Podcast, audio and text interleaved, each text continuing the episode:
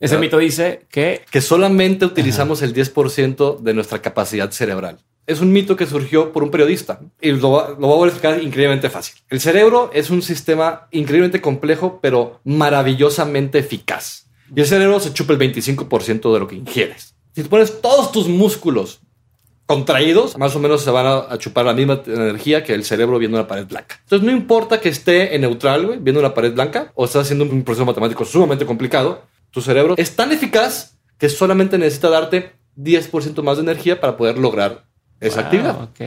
Entonces, este pobre güey dijo, ah, entonces nada más usamos el 10%. Y es como ver, no, imbécil. Leíste mal. Solamente consumes 10% más de oxígeno entre reposo contra actividad increíblemente complicada. Eso es lo que significa.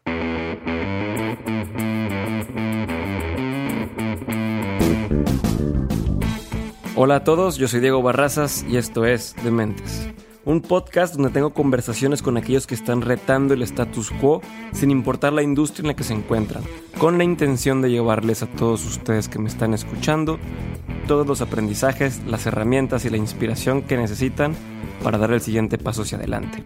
Este episodio es un poco distinto a los últimos que han escuchado. Probablemente los pasados lo sintieron un poco más sobre inspiración o algo así.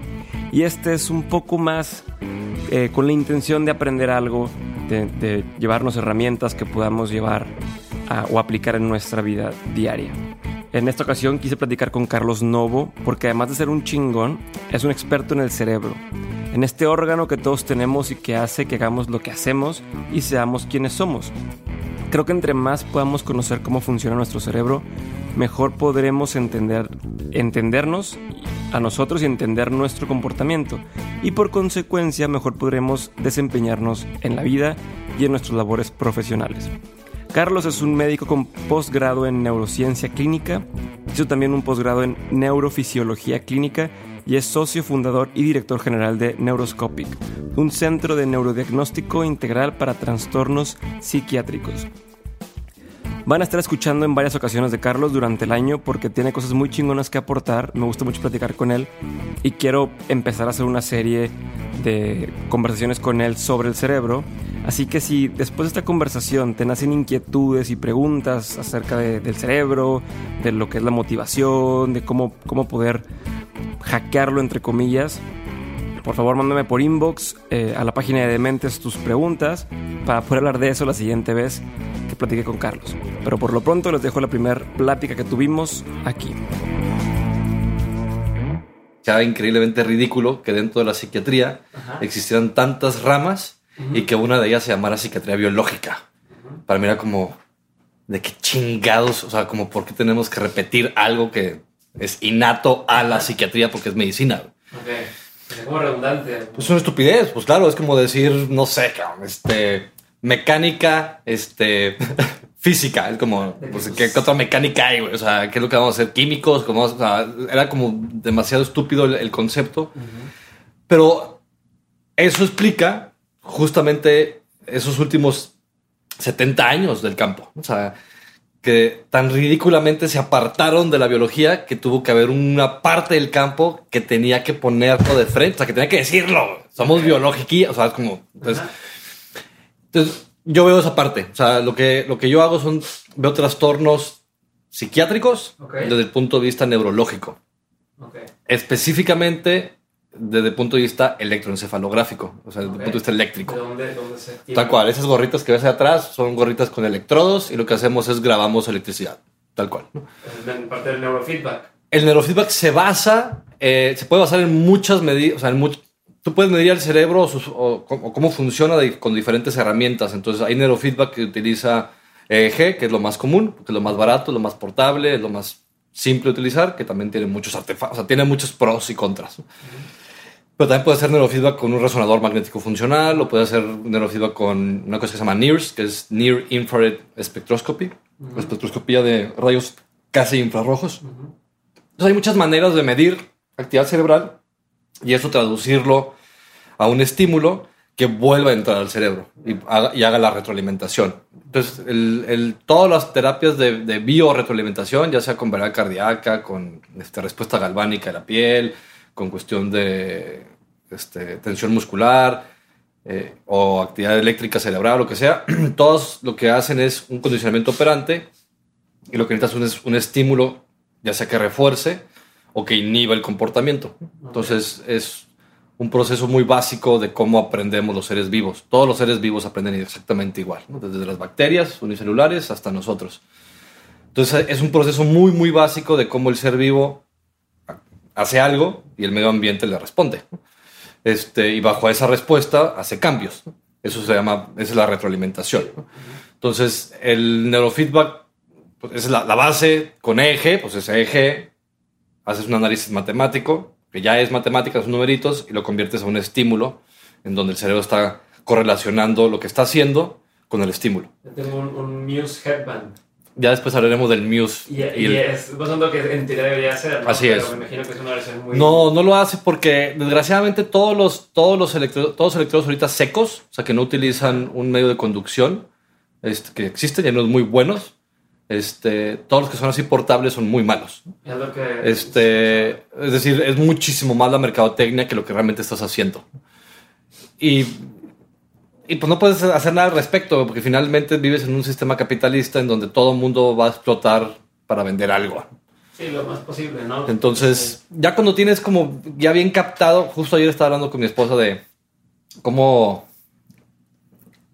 O sea, cómo... estamos hablando de diferentes como películas y series en donde el tema es el cómo engañan al público dentro de la película para vender algo, ¿no? Por ejemplo, The Truman Show, ¿no? O sea, bueno, que es al revés, el güey está engañado y la población sabe. Y luego hay otra que se llama, creo que, eh, Love for Contract, ¿no? Cosas parecidas, a lo mejor por contrato, ¿no? Y, es unos tipos que actúan como si fueran familia y hace una bola de cosas que no la he visto, me la platicaba ella, entonces, digo, sí, evidente, y claro está que cuando cuando nació la televisión en los 40 y 50 que explotó, pues evidentemente fue la mejor herramienta para, para el sistema capitalista. O sea, dijeron, puta madre, cabrón, tenemos una herramienta donde podemos llegar a un chingo de personas para vender. Para vender, nomás era eso. O sea, no era, no, es como que tuvieran otra intención y no era mejorar la sociedad, no, no era nada, era vender.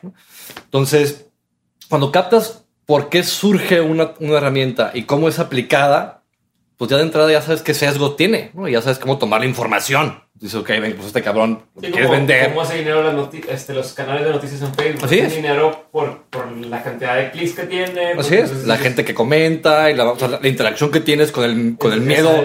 Qué tan sensacionalista. Exactamente. Entre más emociones generes, el cerebro más se va a enganchar. Así, estamos hechos para eso. Si no, no nos hubiéramos sobrevivido los últimos 150 mil años. Entonces, son reglas bien básicas, ¿no? O sea, que para que ya cuando, para la gente que es biólogo, por ejemplo, y gente que es mercadotecnia, o sea, que ya está pensando con ese chip, pues ya no te sorprende nada, pues, y sabes tomar las cosas como son, ¿no? Y no te crees todas las estupideces que salen, ¿no? Es como, a ver, cabrón, están vendiendo, güey. O sea, lo primero que tienes que hacer es que están vendiendo. Ajá. ¿Cuál es que y luego ya le buscas si eso no es verdad, pero de entrada es que estás vendiendo.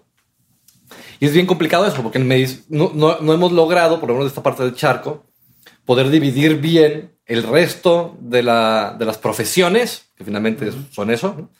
Este, y la profesión no es más que pues, tal cual una, una carretera para ganar dinero, güey. O sea, tenemos, tenemos que como aceptar la mierda en la que vivimos, primero. O sea, ese es el sistema en el que estamos. No queremos ese sistema, pues cambiémoslo, ¿no? Pero de entrada, si estamos en el sistema, aprende las reglas, güey, y sobrevive. Entonces, el, el, el, pro, el, ¿qué chingo está haciendo? El proceso de, de, de qué es lo que es, o sea, la carretera de profesiones, bueno, aquí, por esta forma quiero agarrar para ganar dinero.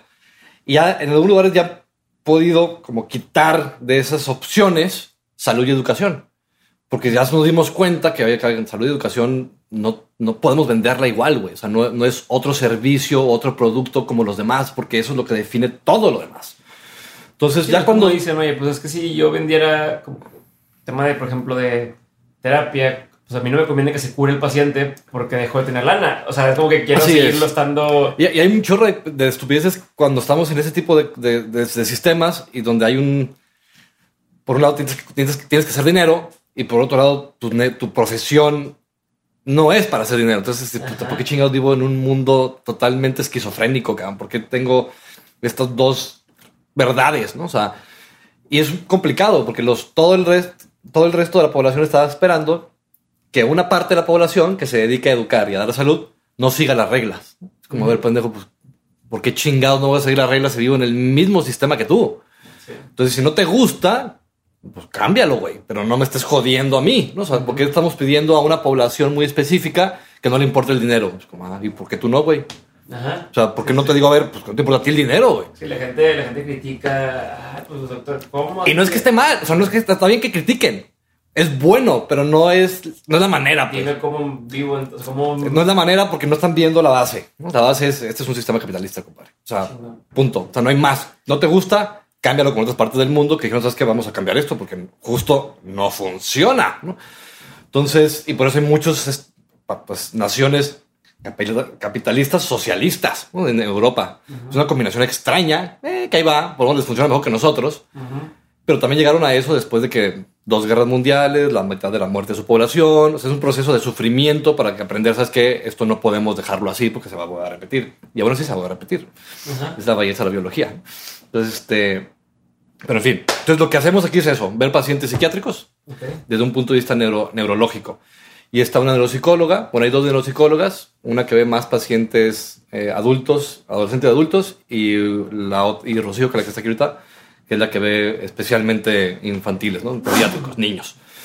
Este, y luego hay un geriatra que viene los jueves en la tarde, hoy en la tarde, este, y ve pacientes, él es internista geriatra, entonces ve pacientes puramente geriátricos.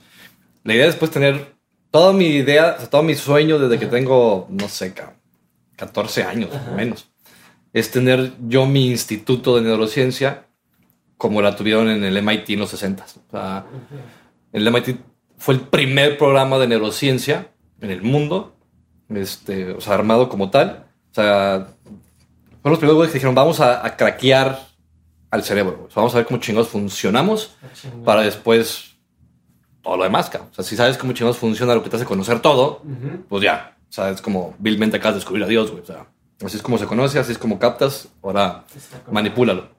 Entonces eso empezó en el 61.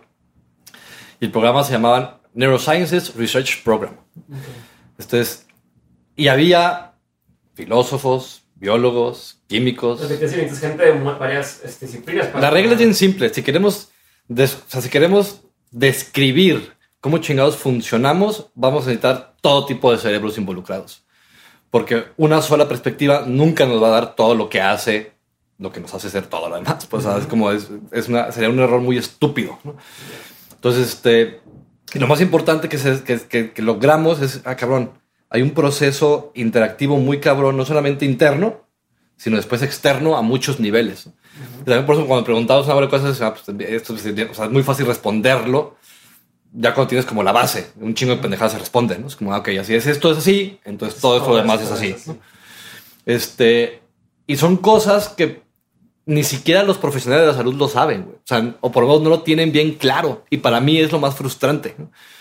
Porque por un lado, existe una especie de no puedes hablar mal ¿no? de los colegas, que yo ya me renuncié a eso, de la chingada, ¿no? De que hablen mal de mí, yo hablaré mal de los que, o sea, la maldad, o sea, lo que está mal hecho, está mal hecho, punto, no importa si lo hace el papa o si lo hago yo, o sea, me importa un carajo, todos somos humanos, todos vamos al baño y todos vamos a morir, cabrón. Entonces, este, en ese proceso te haces de muchísimos enemigos, ¿no? Ajá, claro. Este, pero al mismo tiempo también la raza en general dice, ok, venga, eh, o sea, este compadre ya no le importa el, el estar bien con Sí, su el- tribu. que El quedar bien. Este, y te va a decir las cosas y ya. Entonces, mucha gente viene aquí y me dice, mira, doctor, ya me recomiendo con usted y me dijeron que dice, o sea, que es muy directo.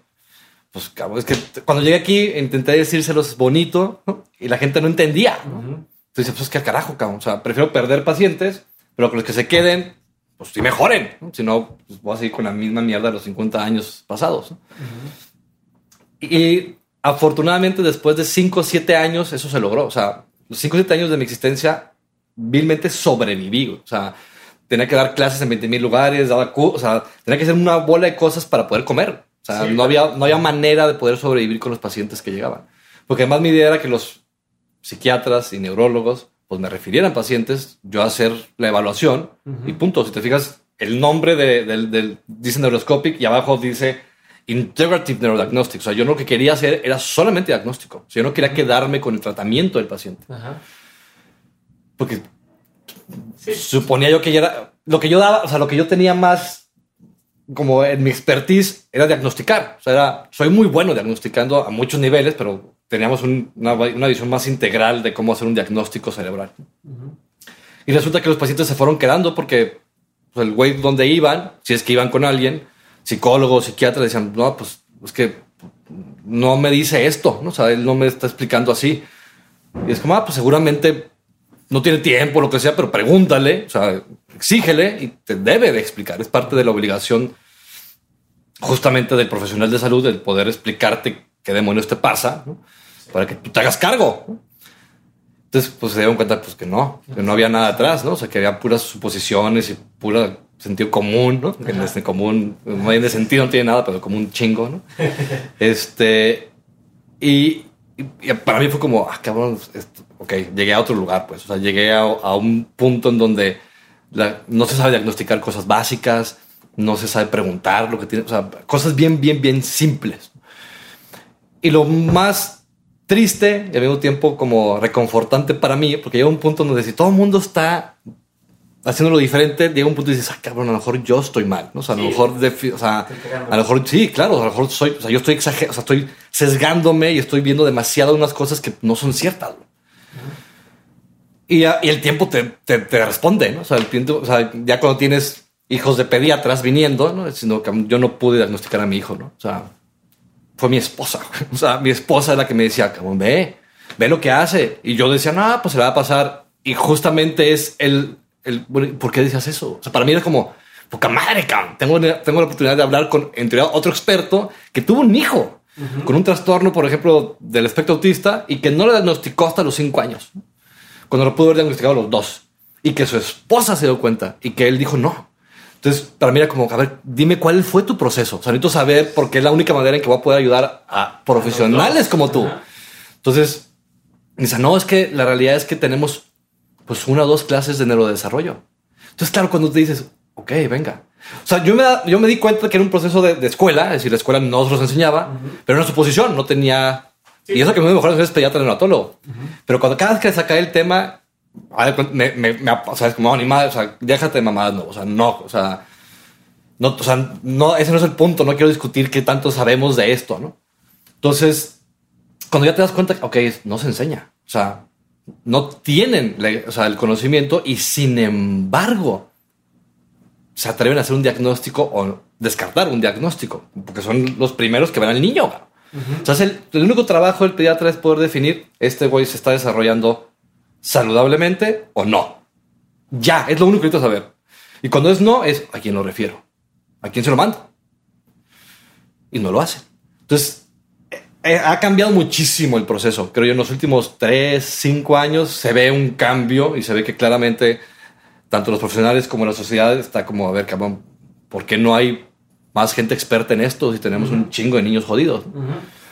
Entonces, eso es lo que hacemos aquí. Vemos trastornos del cerebro que se manifiestan especialmente desde trastornos del aprendizaje, del comportamiento, del pensamiento, de las emociones.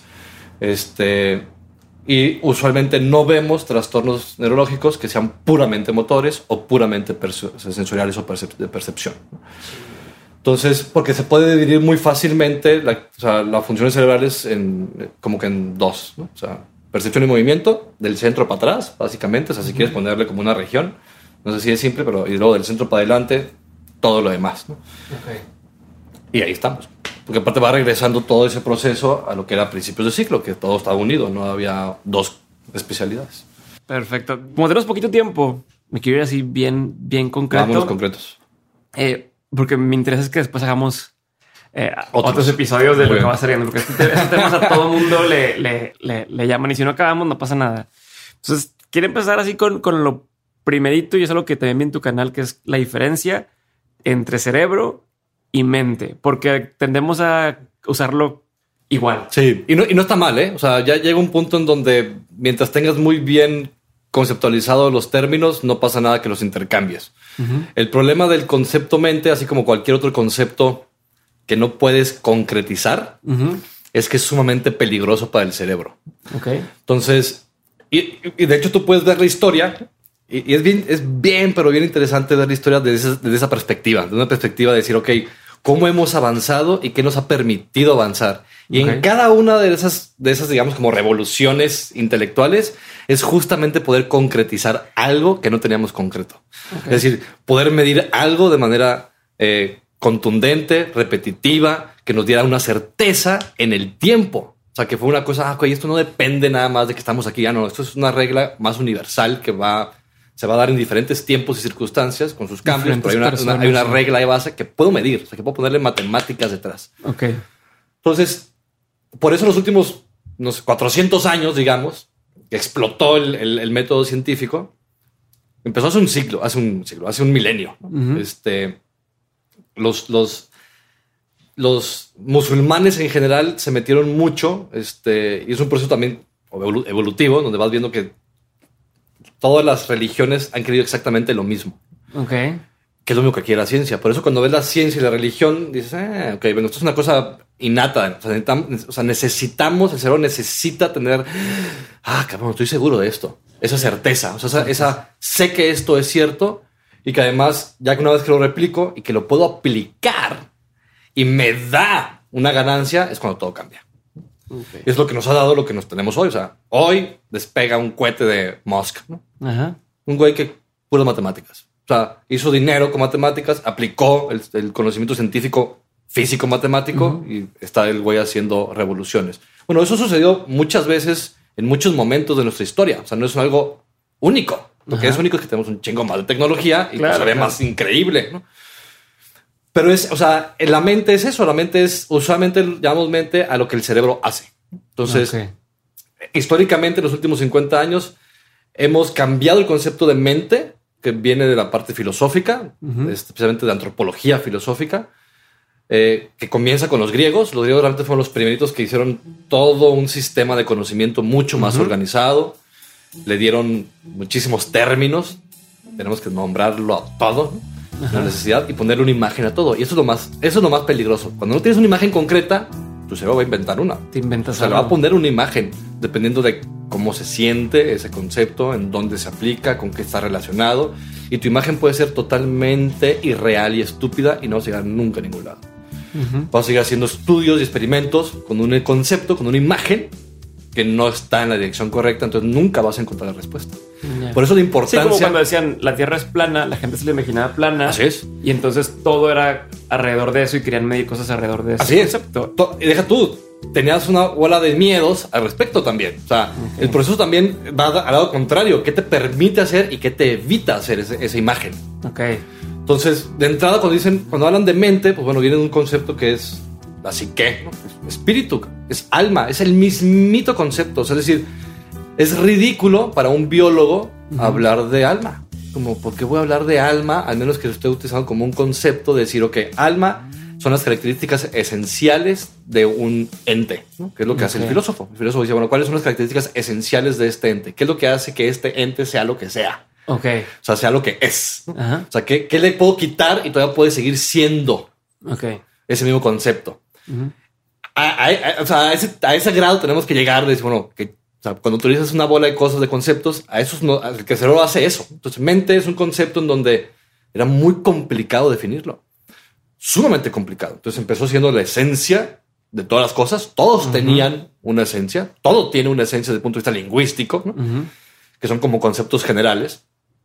Y mente era pues todo aquello que estaba relacionado con nuestro comportamiento y nuestra interacción con el medio externo, pero no teníamos nada concreto, ¿no? Era como magia, ¿no? Era como Sí, algo, sí, eh, algo Se produce en algún lado. más y que magia que mito, hace. porque magia todavía puede ser una- un concepto más positivo, este, pero era como muy mitológico, era como había mucha cuestión desconocida y aparte la, le poníamos una bola de, de perlitas para que por lo menos no nos causara tanta miedo y nos causara más emoción. ¡Ah! Wow, somos, tenemos esto y tenemos una bola de energía ¿no? que va hacia afuera y hacia adentro.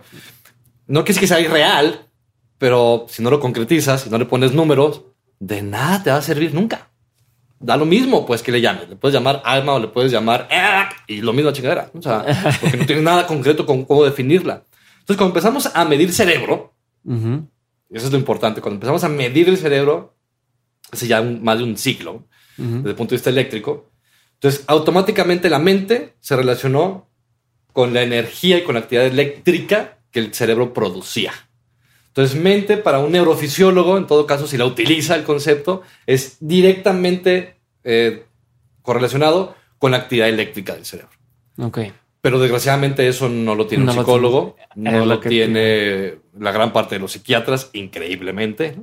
Este, y cuando digo increíblemente es increíblemente, ¿no? Porque estudió seis años de medicina. O sea, nunca jamás vimos la mente en medicina. Yo no jamás, no me acuerdo de una sola clase que dijera trastornos de la mente. Pues era psiquiatría, ¿no? Pero era, a ver, no, son trastornos del comportamiento. Después se cambió trastorno del comportamiento y nos quedamos con trastorno del comportamiento un buen rato.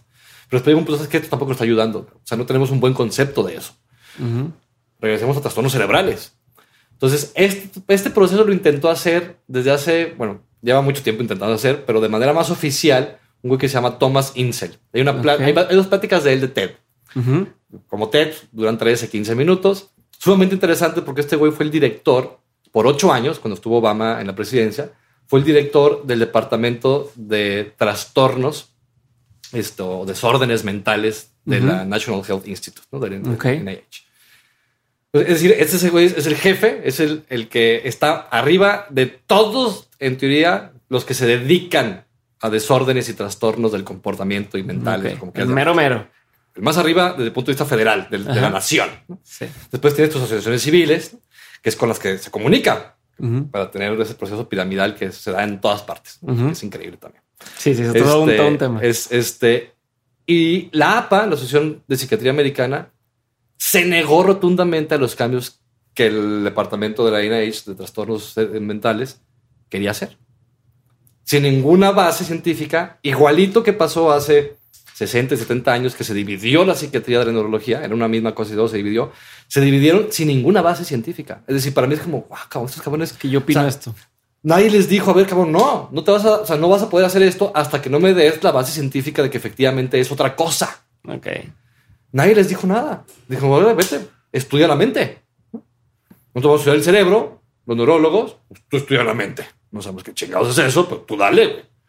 Cuando tuvo que haber sido, a ver, no, porque vas a estudiar algo que no podemos ni siquiera estar seguros de qué es, ni de escribir. O sea, porque tú dar un título de algo que no. ¿Y por qué vamos a estar miles de profesionales buscando algo que a lo mejor no existe? Ok. O que por lo menos no existe en el concepto que tú tienes. Vamos en- enfocándonos a cosas concretas, vamos a enfocarnos en cómo trabaja el cerebro, que fue lo que intentó hacer Freud en 1880 y que posiblemente se fue por vencido. Dijo, que pereza, esto está, está muy complicado, ¿no? No vamos a poder hacerlo. Ujú. Y sí se pudo hacer, y se pudo hacer en su momento. O sea, gente al mismo tiempo que Freud planteó una bola de teorías mucho más concretas que son las que tenemos ahorita. Ok. Ahorita ningún neurólogo ni psiquiatra, aquí todavía muchos más, pero ya no tomamos en cuenta el psicoanálisis. Es una hipótesis que ya, ya sabemos que no tiene, o sea, tiene muy pocas cosas reales y están envueltas en tanta mitología que ¿para qué chinga no queremos? Sí. Entonces, la mente es eso. La mente es lo que el cerebro hace. Este, que yo prefiero no utilizar el término porque pues, puedo decir funcionamiento cerebral y ya. Es mucho más específico, más concreto. Y ahora lo único que que hacer es, ok, ¿sabes qué? Funcionamiento cerebral de qué tipo? Ya nos metemos en qué herramientas tenemos para medir funcionamiento cerebral para diferentes misiones, ¿no? Este, pero eso es la manera más fácil que podría contestar eso. Este, Así como resumiendo, entonces mente es esta, esta cosa abstracta y cerebro es lo que ya tenemos y que podemos es. medir y podemos evaluar. Así y- es. Y que justamente se ponemos una, una- un, un, un, un- un símil entre funcionamiento cerebral es mente. Mente. Perfecto. Y eso quiero que nos o sea, entrar un poquito en los mitos más comunes existen sobre la mente, como el cosas del lado derecho y el lado izquierdo del Perfecto. cerebro. Este, ese tipo de. Empezamos por el mito del 10%. Ándale. Ok. El mito del 10% es el más famoso y el más duradero, porque además lo ha repetido muchísima gente que en teoría son maestros. y Ese mito dice que, Que solamente utilizamos el 10% de nuestra capacidad cerebral. y que, y que los gente que usa un poquito más son genios. Así es. Entonces, el, el justamente el mismo tema salió con, con estos tipos. Con este, dos nombres comunes sí, ahí te- con no, y no, Andreas no y sé con si- no me acuerdo si sí José se salió toda la explicación, pero es, es un mito que surgió por un periodista. Entonces, muchos de los mitos comienzan con periodistas. Este, periodistas que justamente les interesa la ciencia y que en vez de justamente hablar con un especialista, leen como tal la, pues lo, que, lo que ese especialista escribió en un, en un, en un papel de investigación, en una, en una investigación específica que se publicó y que la leen y captan cosas que no, no deberían de captar porque no tienen toda la información Todo detrás para captarlo bien. Entonces, este, y lo, lo voy a explicar increíblemente fácil. El cerebro es un sistema increíblemente complejo, pero maravillosamente eficaz Ok. desde el punto de vista energético. Todo desde el punto de vista energético. Cuando digo energía, no estoy hablando del concepto. De vibras y de- Así es, del concepto bastante. No voy, a, no voy a decir tonto ni estúpido, porque mucha gente se puede como. Yo tengo ese concepto y porque dices que es tonto, pero es no real, tal cual. O sea, no es científico. Entonces pueden tener cualquier concepto, pero tienen que saber que no es científico. Nomás entérate que no tiene ninguna. O sea, no hay ciencia detrás. ¿no? O sea, tú puedes inventar lo que quieras, está perfecto, pero no lo apliques Ujú. que no es real. Entonces, si te sirve para tu cerebro que sientas mejor y más en él y lo que quieras, hágale, ¿no? Pero no lo apliques, Ok. porque te vas a caer. O sea. Ajá. Entonces, el, es es, de- es tan eficaz el cerebro que, desde el punto de vista energético, es decir, ese mide, pesa más o menos el 2% de nuestro, todo nuestro peso corporal. Pero se chupa entre el 20 y 30%, más o 25% de, la energía, de, de los, digamos, de la materia prima, que básicamente es oxígeno y glucosa. Ok. Entonces, oxígeno y glucosa son dos moléculas que es lo mínimo que necesitamos para sobrevivir un cierto periodo de tiempo, no mucho. Este, tenemos muchos otros nutrientes esenciales que necesitamos para sobrevivir, pero bueno, esos dos son la, la gasolina esencial que utiliza nuestro cuerpo. Y el cerebro se chupa el 25% de lo que ingieres. Esa maquinita de 1350 gramos que se chupa 25%, es decir, si- si te pones todos tus músculos contraídos, a- más o menos se van a, a chupar la misma energía que el cerebro viendo una pared blanca. Wow. ¿Estamos? Entonces consume tanta energía el cerebro, que es, la, es el, el órgano, junto con el hígado y el páncreas, se, se utiliza de ellos para modular la energía de todo el resto del organismo. Entonces el cerebro trabaja increíblemente eficaz. Entonces no importa que esté en neutral, güey, viendo una pared blanca, eh, echándole pereza a gusto, o estás haciendo un, programa, un problema este, como tal Matemático. físico, matemático increíblemente complicado y estás intentando juntar este, la teoría de las cuerdas este, con mundos paralelos y lo que quieras. Es un proceso matemático sumamente complicado. No importa cuál de los dos estés haciendo, tu cerebro solamente va a consumir 10% de oxígeno más. De estar en stand-by o en neutral, por así Así decirlo. es, a tu a- máxima capacidad. Solamente es tan eficaz que solamente necesita darte 10% más de energía para poder lograr esa Wow, actividad. Entonces, este pobre güey dijo, ah, entonces nada más usamos el 10%. Y es como, a ver, no, imbécil. Leíste mal. Solamente consumes 10% más de Más. oxígeno entre reposo contra actividad increíblemente complicada. Eso es lo que significa. Entonces, no existe ni una sola parte de tu cerebro que esté en reposo total. Reposo para el cerebro significa frecuencias que consuman menos oxígeno. Con muerte cerebral. Es muerte cerebral. Cuando es muerte cerebral es que no hay efectivamente función, no hay ningún tipo de dinamismo, no hay, no hay un intercambio de energía entre ninguna célula. Están todas muertas. Hay una, Ok. o sea, llama- llamamos eso a un proceso isoeléctrico. Es decir, el Ok. proceso de electricidad es estable porque no hay cambios, no hay que se mueva de un lugar a otro. Ujú. Por eso, desde siempre los griegos dijeron vida es dinamismo, ¿no? Y tienes a Demócrito hace 2700 años que hizo toda la teoría atómica. Atomitos, pequeñas moléculas en todo, lo- todo el universo nos hacen. 2500 años atrás. No es nuevo. Lo que tenemos nuevo son herramientas para poder ponerle numeritos, no nada más palabras que describan eso. Ok. ¿Estamos? Es lo que nos cambia todo. Porque el concepto ya lo sabíamos, lo que no teníamos eran los numeritos para poder manipular todo. Chinga. Entonces, Entonces, eso Es es un mito. ese es el mito del 10%. ¿no? Todo tu cerebro está siempre activo, nada más va a cambiar de actividad dependiendo de qué jodido estés haciendo. Tal cual, así es. El otro mito de cerebro izquierdo y cerebro derecho, eh, ese no es tanto el mito, porque hay cosas que son reales. Efectivamente, hay ciertas habilidades cerebrales que están lateralizadas, llamamos. Es decir, están más concentradas en un hemisferio que en el otro. Eh, eh, específicamente podemos hablar del lenguaje. O sea, el lenguaje es la habilidad Broca y Wernicke. más lateralizada de un área de Broca, que fue un neurólogo, 1800, mismos épocas de Ajá. el, bueno, estos estaban terminando como Freud, cuando Freud estaba empezando, pero estos todos estos tipos eran maestros. Él tuvo grandes maestros. Entonces, Broca y Wernicke, 1840 por ahí, empezaron a describir, volvemos a lo mismo, esto no es nuevo, ni siquiera es nuevo ahí. Llevábamos siglos intentando ponerle funciones como tal al cerebro. Y nos vamos para atrás y llevamos vilmente 3000 años. Y los, los egipcios, hay un papiro que se llama papiro de Smith, que se descubrió hace los 50, si no mal recuerdo, 50 y 60, se empezó a, a traducir y nos dimos cuenta que era 3000 años atrás y eran y hay muchísimos escritos de medicina. Ok, desde entonces. Sí, claro. Es que la gente piensa que esto, ah, acabamos de. Hipócrates y Agmeón, que son dos grandes médicos de hace 2500 años, ambos dijeron cosas muy similares sobre el cerebro. Y hay una cita así muy, muy famosa de Hipócrates, que es Hipócrates, ¿no? o sea, el padre de la medicina, ¿no? Que dice que todo mundo se entere, ¿no?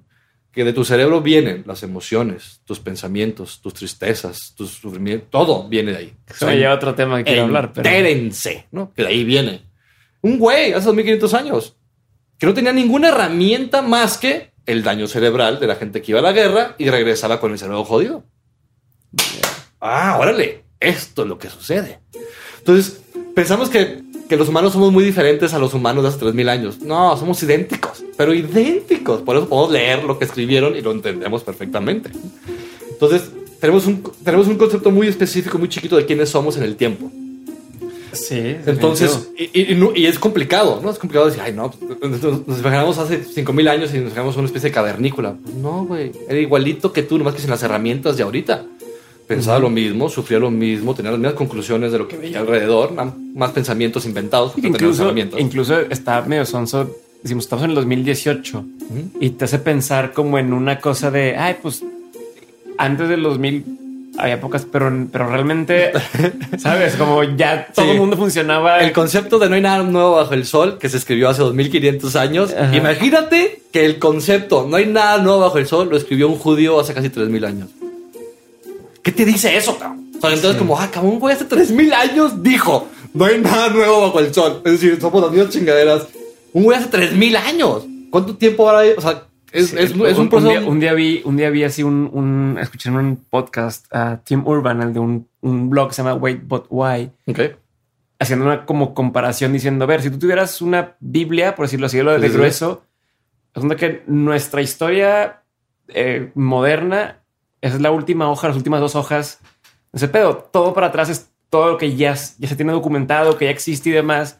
O sea, hablando del tema de, de lo grueso que es la Biblia o un libro sí, así de texto grande, este, ¿cómo, cómo creo? Como que nos olvida lo poquito tiempo que, que llevamos. Sí, no tenemos una educación histórica. O sea, uh -huh. el, el, el, el, entenderte más bien como un ser vivo histórico. Sí. Este, no tenemos ese concepto bien agarrado y nos haría mucho más simple muchísimas cosas tenerlo bien agarrado. ¿no? Uh -huh. Este, no solamente como, como especie. Sí, sí, sí. Ya nos podemos hablar de las especies que nos precedieron. ¿no? Y la gente se asusta. ¿no? Dicen, no, no, no, imposible que vengamos de un ranacuajo. Pues no hay otra opción, güey. O sea, ¿cómo te explico que no existe otra opción? Este, y no parece que vamos a descubrir nada más que nos vaya a cambiar esas opciones. Ajá, Vamos, o sea, no, no, es como que, ah, no es nuestra ignorancia, que no, justamente es nuestro conocimiento lo que nos ha hecho tener una gran certeza de que efectivamente así es. Entonces, el, el ya no sé dónde estábamos. Estábamos este, no, ah, con los, con los, con, estábamos con la lateralidad. Entonces, los primeros, los primeros datos como tal de que era, era, teníamos ciertas funciones en diferentes partes del, del, de nuestro cerebro, vienen de hace miles de años atrás. Uh -huh. con gente que tuvo daño cerebral y que veíamos que, mira, no es lo mismo que se dañe esta parte que esta, ¿no? O sea, la, la respuesta es distinta. ¿no? Uh -huh. Entonces, se hizo un poquito más organizado, evidentemente, con el tiempo, y en estos últimos dos siglos ya tenemos mapas a muchos niveles cerebrales, ¿no? O sea, los primeros mapas histológicos, o sea, de cómo uh -huh. está conectado el cerebro desde el punto de vista de células, de neuronas que van de un lado a otro, pues las tenemos hace 200 años, ¿no? Y hay muchísimos más, aparte de Brodmann, que es el más famoso. Hay muchísimos, ¿no? O sea, posiblemente Maynard y Vogt, ¿no? Que fue el maestro de Brodmann. O sea, hay un proceso histórico detrás. Entonces, el lado izquierdo, definitivamente, el lenguaje es muchísimo más importante. Eh, hay dos, dos, centros específicos, pero es un sistemita mucho más complejo y más uh -huh. este, conectado con todo el resto de la corteza, pero es más izquierdo. Mientras tanto, por ejemplo, el derecho, sabemos que el, la, el, parietal derecho, una parte más posterior del lado derecho, es la que más consistentemente se activa. Ajá. Este, y por tanto, concluimos que es la que tiene más relación de funcionamiento okay. con habilidades matemáticas. Okay. Entonces, y en ambas, eh, y eso es lo más, lo, lo que vamos. Por eso después dicen, bueno, ¿qué hay diferencias entre hombres y mujeres? ¿no? Y hay, y hay claras diferencias. Podríamos perfectamente agarrar tu cerebro, medirlo con diferentes herramientas y sin que nadie te pregunte, o sea, sin que te viera nadie, nada más viendo tu cerebro y cómo funciona y su estructura, tendríamos más del 85% de certeza de poder decir si eres hombre o mujer. Ok. Entonces, porque hay claras diferencias entre los sexos, ¿no? que también es algo Por ejemplo. Por ejemplo, las mujeres tienen muchísimo más conectividad interhemisférica, es decir, entre un hemisferio y otro, especialmente en la parte frontal, las mujeres tienen mucho más conectividad. El hombre tiene más conectividad intra, es decir, en el mismo hemisferio. ¿Y cómo se ve eso reflejado en la, en la persona? Ah. que, que sería un ejemplo de... Tenemos que reducir muchas cosas, pero Ajá, obviamente. generalizando, este, Claro. el cerebro del hombre está hecho específicamente para captar información de afuera y aplicarla en el movimiento. Ok. ¿Vamos? En cambio, la mujer que tiene mucho más conex- conexiones frontales tiene mucho más habilidades en cómo asociar toda la información desde fuera, especialmente con un fin social, Ok. que es la parte más frontal, especialmente una parte que se llama óbito frontal. Por eso las mujeres en todos los sentidos son más sociales. La parte, por ejemplo, lo, le llamamos planum temporale, que es el área Wernicke. Wernicke la parte, es la unión entre el temporal y el parietal. ¿no? También le podemos llamar giro angular. ¿no? Es una parte del cerebro sumamente importante y, que está involucrada en muchísimas funciones. Aunque primordialmente es auditiva, pero tiene otras muchas funciones alrededor de eso.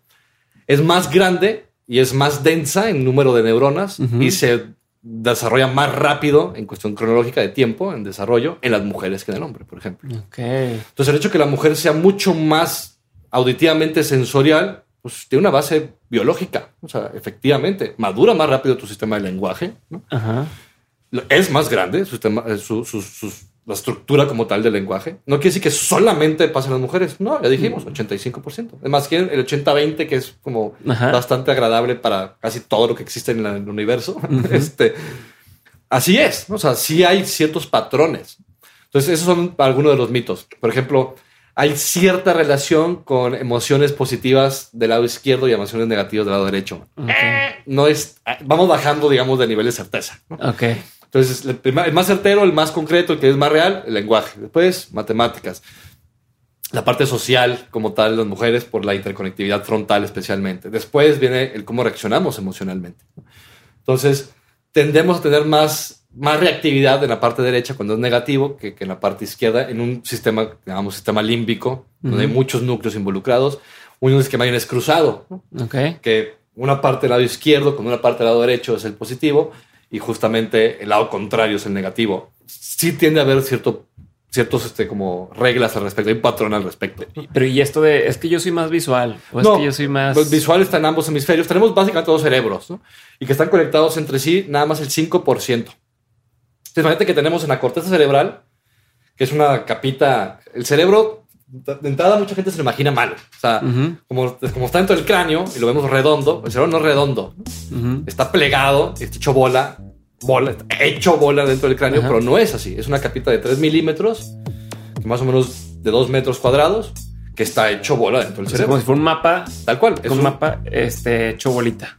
Tal cual. O sea, si tú agarras una, una hoja ¿no? de 3 milímetros y la haces bola, te das cuenta cómo se hacen surcos, que es lo que vemos en el cerebro. Pero el 70% de la, de la- del volumen del cerebro está hecho por las conexiones que estos 3 milímetros, donde están las neuronas, Mm, generan para conectarse con otros lugares. ok. En esa capita, en la corteza, tenemos alrededor de 30 mil millones de neuronas. Es decir, más o menos 4 o 5 veces más de la población mundial. Ok. Y están conectadas entre sí, especialmente, lo decíamos de una manera jerárquica. Se Ujú. conectan mucho más las que están cerca de sí mismas.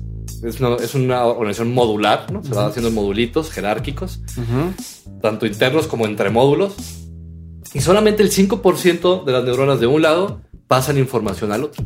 El 95% son totalmente independientes en su hemisferio, es intrahemisférico. Entonces, por eso decimos tenemos dos cerebros. Sí, pero si me pasa algo y me golpeo de un lado del cerebro, pierdo ciertas capacidades que tienen. Y hablando de eso, por ejemplo, las mujeres que tienen mucho más proceso lingüístico, en gran parte lo tienen porque conectan con el otro hemisferio. Ok. Lo que decíamos que tienen más conectividades frontales. Tiene habilidad de acceder a ambos, ambas Exacto. cosas. Lo, lo que hace, las conexiones lo que hacen al cruzarse es vilmente es compartirles un pedacito de información al otro lado con una especie de revisando que estás haciendo lo mismo que yo. ¿Estamos? O sea, Ujú. estamos estamos procesando la misma información. Y es eso, es como, son tic, tic, bits informativos constantemente de un lado a otro, nada más asegurándonos que estamos haciendo lo mismo, estamos en sincronía. Ok.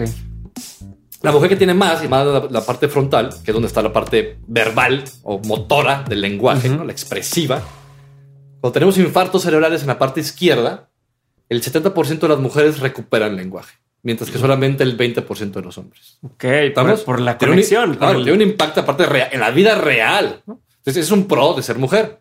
Tiene otros, otros contras y viceversa. No hay ninguna cosa que sea totalmente buena para nadie. ¿no? Ujú. Entonces, es una manera muy fácil como de, ah, ok, es, así es como se ve, así es como, es, es- eso es lo que me da el tener a lo mejor más conexiones Claro. intrahemisféricas, que si un hemisferio pierde la función, el otro, toda su vida ha estado captando esa información, porque aunque es una minoría, está dando esa información al otro. Entonces, en cuanto esto se apaga y ya no funciona, el otro dice, ah, espérate, Yo me acuerdo yo de tengo esa cosas. información. Yo tengo yo puedo seguir haciéndolo. Ok. Entonces, a eso es lo que va. ¿no? Y de hecho, usualmente uno y otro se están inhibiendo, dan información e inhiben. Dan información y inhiben para no repetir lo mismo ¿no? en una y otra, en un, en un y otro hemisferio. ¿Qué otras cosas de lateralidad? Este, O algún otro mito así que digas, este, este otro mito también es algo que siempre eh, se dice. el- el- el- el- las habilidades como tal, visuales, auditivas, motoras, todos, inclusive tal cual lo que estamos diciendo son cortezas primarias, le llamamos. La corteza primaria en el cerebro es la parte de la corteza en el cerebro que se dedica exclusivamente a captar información del exterior o a mandarla hacia afuera, que es el movimiento. Ujú. Le llamamos cortezas primarias. Hay cortezas primarias de recepción, captación de información, que son auditiva, visual, olfativa y sensorial. En diferentes partes del cerebro, íntimamente conectadas entre sí, Ujú. con unas características también únicas. Puedes, puedes definir, o sea, puedes verlo en microscopio y decir, ah, mira, esto es, esto es corteza occipital. ¿no? Ah, mira, Ok. esto es corteza motora. Ok. O el tipo de neurona y, las y la, la forma que tienen y cómo se conectan y demás. Entonces, estas funciones, no hay manera como tal de que una que estén en un lugar en otro, o sea, Ujú. no, no existe tal cual tal cosa. Hay cierta también lateralidad con la música Ujú. en cuestión de habilidades, por ejemplo, ciertos ritmos y metrómica, está más en el lado derecho que en el lado izquierdo, pero no es único, ¿no? O sea, y es, un, y es un proceso sumamente interhemisférico. Este, pero como tal, no existe ahí, o sea, no, no está como tal la vida. Ah, yo soy visual, entonces soy derecho. No, o sea, no existe tal cosa. Tienes dos hemisferios como tal que captan como tal visual. Y de hecho, todo se cruza. Es increíble cómo todo se cruza en el sistema nervioso. El movimiento se cruza al lado contrario, la sensación también se cruza y no se cruzan en el mismo lugar, se cruzan en diferentes lugares Ok. que también se puede tener una, una parte evolu- de evolución que logró la neuronita decir, ¿sabes qué? Si me decuso, tengo más posibilidades de sobrevivir cierto tipo de, de daño. Pero fuera de, fuera de esa lateralidad, pues, hay muchísimas cosas que podemos hablar, pero así como las más fuertes son esas. La regla es en general no, o sea, no, no, no es tal cual así, o sea, no, no es como el cerebro izquierdo solamente es lingüístico concreto y el derecho solamente es general y artístico. Mentira, o sea, eso no, no, no existe per se Ajá. hay ciertas mm, eh, habilidades que se pueden ver más de lugar a otro, pero en general somos bastante equilibrados. Y, y- y digo, siguiendo con los mitos, porque creo que no nos va a alcanzar tiempo de entrar todo lo que quiero entrar ahorita, pero ya bueno, a- a- clavándonos bien el tema de los mitos, el tema, por ejemplo, de es que no sé, fumar te mata neuronas Ajá. o tener un zape y te mata neuronas. Si pasa, no pasa. Sí. Y al revés, se pueden generar más neuronas. Sí, ok, perfecto. Sí, el, el- el mito de la neurogénesis. Bueno, el mito, el, el mito más no si sea mito. Yo, el, el mito más bien de que no exista la neurogénesis. La realidad es que sí hay neurogénesis toda nuestra vida. En lugares más que en otros del cerebro, especialmente en un lugar que se llama hipocampo, Ujú. este, es donde más se generan neuronas este, nuevas. ¿no? Especialmente el cerebro lo que hace es cambios en sinaptogénesis, es decir, cambios en sus conexiones, porque es mucho más barato producir conexiones nuevas o diferentes, fortalecerlas o debilitarlas, a crear toda una célula Una nueva, que migre, tiene que moverse del lugar, tiene que especializarse en el área en donde llega. Entonces toma muchísimo más tiempo, mucho más energía el producir una neurona nueva a que una que ya exista, nada más Se cambie sus conexiones. Así es. Entonces, lo que más existe en el cerebro es sinaptogénesis, que es lo que usualmente llaman plasticidad. Plasticidad es un término también muy general. Hay muchos tipos de plasticidad, hay plasticidad adecuada, plasticidad patológica, muchas maneras de que, el- que la neurona logre cambios. Entonces, el, el- el proceso de, de, de nuevas, nueva generación de neuronas sucede. Eh, hay muchísimas cosas que van a hacer que sea mucho más torpe la función cerebral y que inclusive pueda haber muerte neuronal.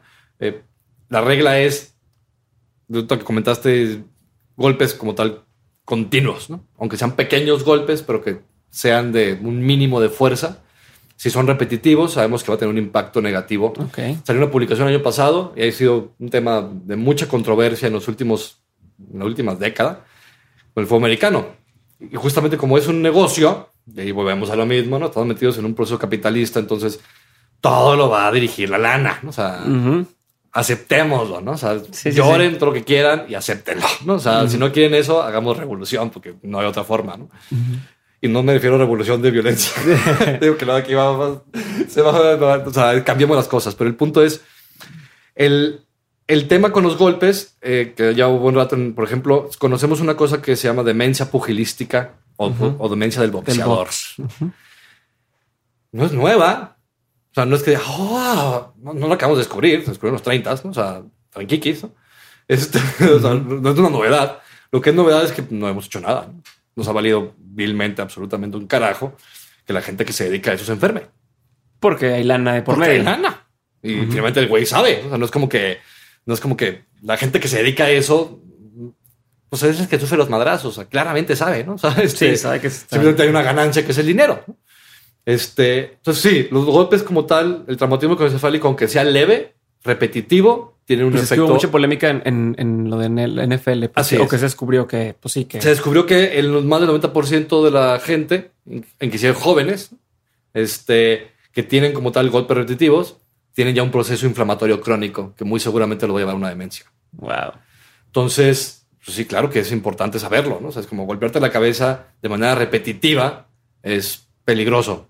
Sí, no, no hay, no hay una manera que pueda decir o no. Hay diferentes niveles y lo que tú quieras, y lo metemos en, casuística, pero de entrada es no, no hagas nada que golpee constantemente tu cerebro. Fumar, evidentemente, eh, es una de las cosas que más tienen impacto a nivel de salud, o sea, a nivel cardiovascular, a nivel inmunológico, a nivel este, cerebral. Increíblemente afecta más a las mujeres que a los hombres, por ejemplo. ¿no? Hay muchas cosas que afectan más a las mujeres que a los hombres. Este, y no sabemos exactamente el por qué. Tenemos ciertas ideas, hipótesis que más o menos tienen cierta fuerza, pero no tenemos todavía una teoría bien hecha este, del por qué. Obviamente las hormonas tienen mucho que ver. O sea, hace todo Este- un episodio después de, de la diferencia entre Hombres- cerebro de hombres- hombres y hombres mujeres. sí. o sea, pero- Pros y contras en cada uno, Exacto. para que todo el mundo salga igual de triste y feliz de que es. ¿no?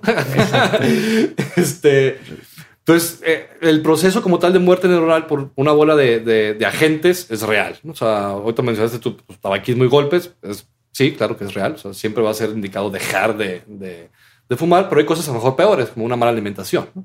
Entonces, este, una mala alimentación y no hacer ejercicio, por ejemplo, o sea, el cuerpo está hecho para moverse. O sea, ya aprendimos eso. ¿no? Desde el punto de vista evolutivo, pues llevamos miles de años moviéndonos por necesidad. O sea, teníamos que caminar kilómetros enteros todos los días para poder tragar. Si no, no, no comías. Punto. Ujú. Entonces, esa memoria genética, o sea, esa información genética, la la los genes son simple y sencillamente la información que nuestra especie nos ha dejado como esencial para seguir sobreviviendo. Ok. Punto. Va a ir cambiando, evidentemente, en el tiempo, pero es lento el proceso. Bueno, lento para nosotros, que vivimos 100 años. Es una mentada de madre, o sea, es muy rápida para todo lo demás. Entonces, sí, sí. entonces, eh, movernos tiene muchísimo impacto. Por ejemplo, o sea, el no tener un buen movimiento, un buen sueño. Por ejemplo, dormir mal es posiblemente el eh, estresador más fuerte. Y, y no tendríamos que sorprendernos porque es lo que más se utiliza, por ejemplo, para justamente para poner a alguien en estrés cuando estamos en guerras. Ah, sí, no, deprivation, ¿no? Claro. No nos dejan, no nos dejan dormir. No nos dejas dormir y ya, es bien simple. La cosa más simple del mundo. O sea, para desgraciar a un ser humano, la realidad es que es bien fácil. O sea, déjalo, evítale que duerma 3, 4 días y créelo. Pues lo vas a Se va a enfermar. volver loco. Punto. Lo vas a enfermar. Va a empezar a tener alucinaciones, va a empezar a ponerse agresivo, va a empezar, o sea, el cerebro no va a funcionar bien. Ok. No es una cuestión de, de nada más, más que no le diste lo que necesitaba, que es un proceso muy específico fisiológico, que es el sueño, que hay muchos cambios hormonales e inmunológicos esenciales para vivir. Se lo quitas y te mueres. Sí, sí. Claro. Entonces, prefiero decir duerman bien a dejar de fumar. O sea, si vamos en orden, es primero duerme bien. cabrón. O sea, si no duermes bien, roncas, no duermes más de siete horas, haz algo. Estás en un camino de daño cerebral, así de simple. Entonces, cosas como esas son reales. Sí puede haber nueva formación nueva formación este, neurológica de neuronas como tal. decíamos, no es lo más barato, no es lo más adecuado, lo que hacemos es más sinapsis y hay muchas cosas que ayudan para eso. Lo mismito, para lo contrario. O sea, quieres tenerlo mejor, tienes que dormir bien, tienes que hacer ejercicio, tienes que hacer todos los nutrientes como tal que producen un proceso inflamatorio. Ok. Entonces, por ejemplo, y eso también ya está hecho ahí. O sea, la OMS dice, no consumas más de 20, 25% de carbohidratos simples. Pues ya está la regla, está como muy simple. Ya sabemos que no puedes consumir más en tu dieta, de todas las calorías que vas a consumir, no puedes consumir más del 25% de carbohidratos simples. Ya. Panes, este, azúcares. Si no sabes qué es, búsquelo. Ujú, pero. Googlealo. O sea, no, no, no, es como que no, es difícil pues saber que sí, que no. Y es lo mismo de siempre. El problema es que está tan trillado que ya no tiene impacto en el cerebro. Las cosas que se repiten demasiado ya no surge ninguna dejan- emoción. dejan de- Y ya no te mueven. impactar. Porque la emoción, la más fácil de entender emoción es poner una P y una R. Es premoción.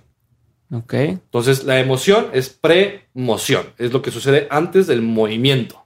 Ok. Estamos, y es un sistema increíblemente cerrado y fuerte.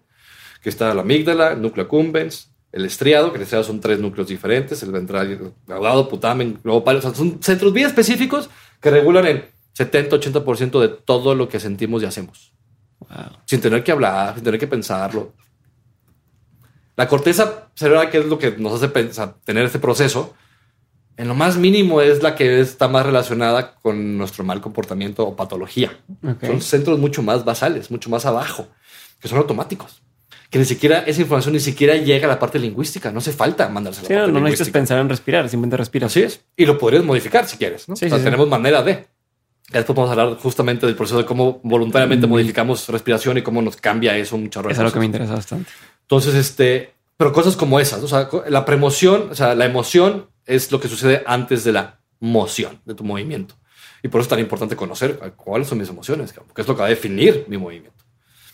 Entonces, pues sí, digo, es que suena muy trillado, pero tienes que hacer las mismas babosadas que te dices abritas para tener un mejor cerebro. Es muy estúpido, pero no hay otra, no tenemos otra ninguna opción. Tenemos algunos notrópicos, por ejemplo, ¿no? Que, que están en investigación y que podemos hablar de acetilcolina y podemos hablar de piracetam, podemos hablar de una bola de químicos que se han puesto, L-carnitina, inclusive que para los músculos también tiene un efecto cerebral que podría ser positivo. Nada de esto Está es recomendable. Ok. Punto. O sea, ni meterte hormona de crecimiento está, o sea, está contraindicada ¿no? en la edad adulta, solamente genera tumores. Este, hay una bola de cosas que te metes a otra etapa, pues ya no va a ser la misma respuesta, pues porque ya tus células cambiaron desde el punto de vista genético, se van activando genes en diferentes etapas de la vida para crecer y morirte. O sea, es básicamente eso, ¿no? O sea, entonces no, no lo, lo mismo te va a hacer, o sea, no, el mismo estímulo no va a provocar la misma respuesta en tiempo. diferentes ¿no? etapas. Entonces, no hay ningún trópico específico que yo te pueda decir, sí, este jale increíble, es perfectamente bueno y todo el mundo tendría que tomarlo. Eh, no, no, regresamos a la misma base de una dieta mediterránea basada en- especialmente en plantas, no en tierra, con un mínimo de proteína animal, que la necesitamos, pero tiene que ser el mínimo. O sea, las reglas de siempre todavía no las hemos destruido. Es decir, más bien en los últimos años las hemos comprobado más. Es decir, efectivamente, esto es importante. O consumir ácido fólico y vitamina B durante el embarazo es esencial para que el cerebro del nuevo ser humano no se desgracie, o sea, se desarrolle bien. Entonces hay cosas bien simples como que no son son nutrientes esenciales Esenciales. para vivir. Entonces lo primero que te diría antes de empezar en no trópicos, tengamos muy bien claro qué es lo esencial para vivir. Y seguramente eso nos va a evitar tener que estar buscando no trópicos. Perfecto. Ya se nos acabó el tiempo porque tienes ahorita que hacer un, un Facebook Live. Pero quería justo antes de cerrar nada más, porque seguramente o te va a obligar amablemente a que tengamos una serie de, de- Sí, estaré con ganas. de episodios más, este, porque quiero saber sobre el tema del cerebro mujer-hombre, eh, a lo mejor algunas estrategias para poder Sí. estar más sano cerebralmente, limitantes, tener la duda si el cerebro, ese tema de tenemos una corazonada, pues es realmente el cerebro lo que lo está haciendo. Entonces, habrá ese tipo de cosas. Pero por hoy, por ahorita, que serían como tres cosas que dijeras tú, oye, Sí. enfóquense en estas tres cosas para tener un mejor desarrollo bien fácil. cerebral. Bien, bien fácil. Una, voy a empezar con lo que ya dije, que es el sueño. Punto. O sea, duerman de 7 a 8 horas diarias. Dos, eh, aprendan a modular respiración. El, el- el circuito como tal que tenemos a nivel cerebral para poder respirar es, es increíble, es una maravilla. Que justamente se conecta mucho con el sistema cardiovascular, que es lo que decías tú, esa corazón y cerebro, ¿no? Que siempre hemos tenido desde históricamente una confusión de dónde está el alma. Ajá. Volvemos a lo mismo, dónde está la mente. Y, y- está como algo que vamos a cerrar con esto, en el sentido de, regresando al punto principal con el que iniciamos, si los cardiólogos se hubieran quedado con la idea, ya sea de Aristóteles o de Platón, de estas tres mentes, de estas tres esencias, cerebro, corazón e hígado, Ujú. si los gastros y los cardiólogos se hubieran quedado con la misma idea que se quedaron los psiquiatras, seguiríamos muriéndonos a los 60 años de infartos cerebrales y seguiríamos diciendo que es un problema del alma. Ok. ¿Estamos? Sí. Entonces, es tan increíblemente concreto lo que ganamos o lo que perdemos que está con madre que llegamos a ese punto. Los tres órganos tenían el mismo concepto detrás. Sin embargo, las especialidades médicas que surgieron en los 1800 supieron diferenciar que sí es concreto y que podemos modificar y que es pues una idea, ¿no? Ok. excepto psiquiatría. Entonces, lo otro es saber respirar y el saber respirar tiene una gran unión con tu corazón. Entonces, el sistema cardiovascular está unido al sistema respiratorio en unos núcleos muy específicos en la base del cerebro, entre mesencéfalo y puente. Son varios núcleos que están interrelacionados entre sí, que captan muchísimas cosas desde el punto de vista químico, en cuestión de CO2 y oxígeno y otros químicos y moléculas involucradas. Una bola de cosas que miden para poder darte un ritmo respiratorio. Depende de, de qué tanto consumas. Pero además, no somos los únicos. Muchos animales tienen capacidad de control voluntario, lo cual es un proceso evolutivo, de hecho. El poder aguantarte el aire y bajar al agua. Y lo hacen muchos animales. No somos los únicos que lo hacemos. Sí, sí, sí. Sin embargo, nosotros podemos hacerlo de manera mucho más elegante, como casi todo. Casi todo. Casi. todo, casi todo. Este, el aprender a respirar es increíblemente importante para cualquier ser humano.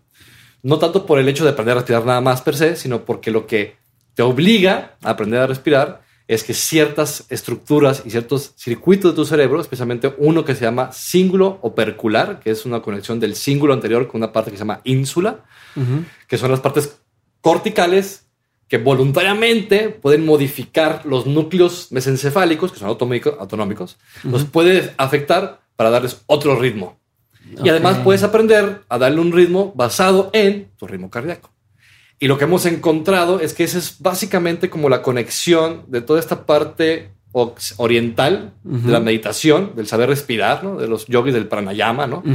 El saber respirar, pero con tecnología, con ciencia. ¿no? Ok. O sea, yo no puedo decir, sigan a la yoga. Híjole, sería, sería decirles, regresen 3.000 años atrás en la historia y háganlo. Pues no, es una estupidez. ¿no? O sea, es- yo más bien podría decir a los yogis, por favor, háganse científicos. O sea, entérense de qué hemos aprendido en los últimos siglos para poder aplicarlo a sus ideas. Claro, y poder actualizarse. Es evolución. Pues eso es como, no tengamos miedo a hacernos mejores. ¿no? Es como, Claro. entonces, el poder compaginar y sincronizar tu ritmo cardíaco con tu ritmo respiratorio utilizando tu cerebro, voilà. Esa es una Entonces, segunda cosa, esa es respiración. segunda cosa. Aprender a ¿Hay- respirar. ¿Hay algún modo específico de Sí, respiración? Se, se llama biorretro o biofeedback de variabilidad cardíaca. En inglés es Heart Rate Variability Biofeedback. Ok. Hay aparatos para hacerlo, porque justamente lo que necesitas es medir tu corazón para poder aprender a respirar de acuerdo a eso. Ok. perfecto. Entonces, esa es segunda. Dormir bien, aprender a respirar. Híjole, la tercera te diría por una cuestión, porque ya es diferente la- lo que la, la parte de salud, pero es duda. O sea, es como si estás, si estás certero de algo, enfócate por lo menos un par de horas a la semana en deshacer tu certeza. O sea, enfócate en destruir totalmente lo que estás seguro. O sea, inténtalo. O sea, realmente. O sea, que no te dé miedo de pensar, ah, sabes que a lo mejor, voy a decir una cosa que a lo mejor es muy universal, ¿no? Pero a lo mejor Dios no existe. Y cuestionártelo y, y O sea, hazlo, o sea, busca, ¿no? O sea, porque ese es un tema muy general, porque automáticamente todo el mundo queremos que exista un Dios, ¿no? Todo el mundo queremos que haya, haya- tenemos la necesidad de que exista algo más que nosotros, porque nos vemos a nosotros y decimos, está la chingada esto. si nomás existe. si esto somos, no, si somos lo máximo, está bien triste. que es lo que decía Cajal. Ramón Cajal, que es el padre de la neurociencia moderna, decía, puta, si esto es lo más, o sea, si esto es la gema del universo, qué triste, cabrón, qué frustración. entonces, entonces cuestionarte, cuestionarte. todo, güey. Sí, el, el saber que, estás, que estamos sesgados constantemente, de que todo nuestro conocimiento va a estar como tal prostituido este, por tu historia especialmente. O sea, es importantísimo que has aprendido antes porque eso va a determinar que aprendas después. Y es una regla biológica. Entonces, examinarte. Es como, bueno, ¿qué, ¿qué, demonios sé, qué conozco, de qué estoy seguro y después cómo destruyo esto? Porque eso es la manera más fácil de que vas a obtener nuevo conocimiento. Si no, nomás vas a tal cual recalentar el mismo jodido cortadillo de la semana pasada. ¿no? el, el, el, sesgo de la confirmación no es lo mismo. Yo Así es. Y por eso el método científico nos ha dado tanto. Porque es la manera más simple, más elegante, más barata, inclusive, de poder decir, ok, esto sí o esto no. ¿Y en qué circunstancias? Porque todo es circunstancial. Entonces, nada más, entérate de qué sabes y destruyelo. Intenta como tal cambiarlo porque seguramente habrá algo mejor de lo que ya sabes. Chingado.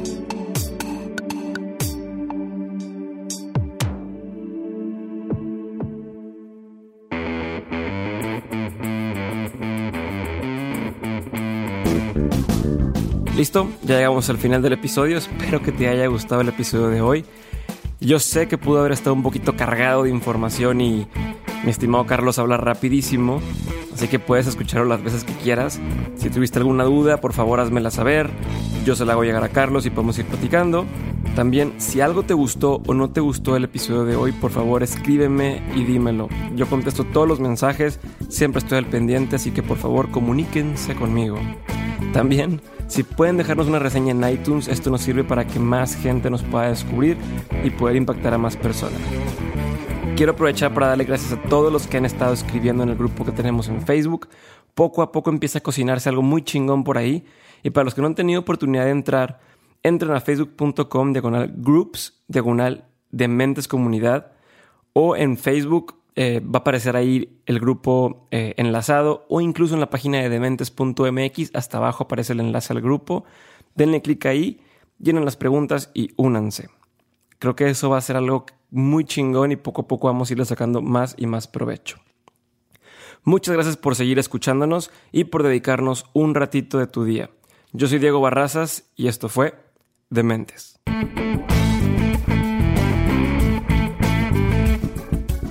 ¿Se han fijado que a veces las marcas cambian las fórmulas de los productos y les ponen enfrente nueva fórmula o fórmula mejorada a las galletas, al shampoo y demás, como si fuéramos tontos y no supiéramos que lo hacen solamente por ahorrar costos? Bueno, yo sí me he fijado y me caga.